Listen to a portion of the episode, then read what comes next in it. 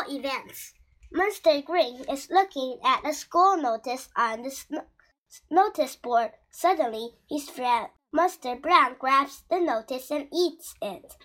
Oh no, stop! shouts Mr. Green. What? says Mr. Brown. I can't hear you. I need those dates. My mom wants to know when sports day is, says Mr. Green. It's okay, says Mr. Brown. I have eyes inside my tummy. I can see that sports day is on the 12th of June. I hope I can win the car eating competition again. When's exam week? asks Mr. Green. It's from the 7th of April to the 21st of April, says Mr. Brown. Exam week is Mr. Green's favorite event because he loves the rolling exam.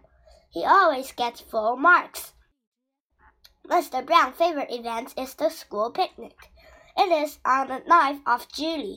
He loves the exciting games and the delicious food.